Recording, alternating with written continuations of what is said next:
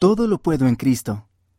Varios jóvenes hablan sobre cómo Cristo los ha fortalecido para hacer cosas difíciles.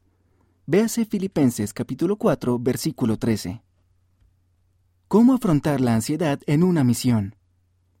A mitad de mi misión en Arizona, Estados Unidos, tuve mi primer ataque de pánico.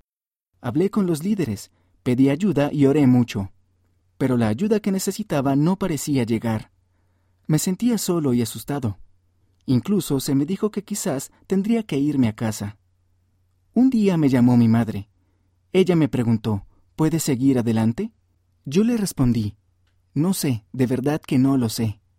Entonces mi mamá dijo, ¿Puedes quedarte un mes más? Yo le contesté, No lo sé. ¿Y una semana más? preguntó ella. No lo sé, le dije otra vez. ¿Y qué tal un día más? me preguntó.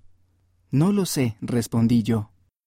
Entonces ella me preguntó, ¿Puedes hacerlo un minuto más? Finalmente dije, Pues sí, por supuesto. Ella me dijo, Entonces haz eso. Ve minuto a minuto, hasta que puedas llegar a una hora. Entonces deja que vaya progresando lentamente. Trata de no apresurarte. Deja que Dios se haga cargo. Te prometo que todo va a estar bien. Confía en sus palabras.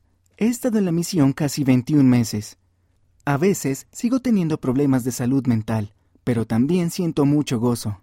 Tengo fe en que al ir paso a paso, minuto a minuto, puedo conseguirlo gracias al poder del Señor y de su expiación infinita.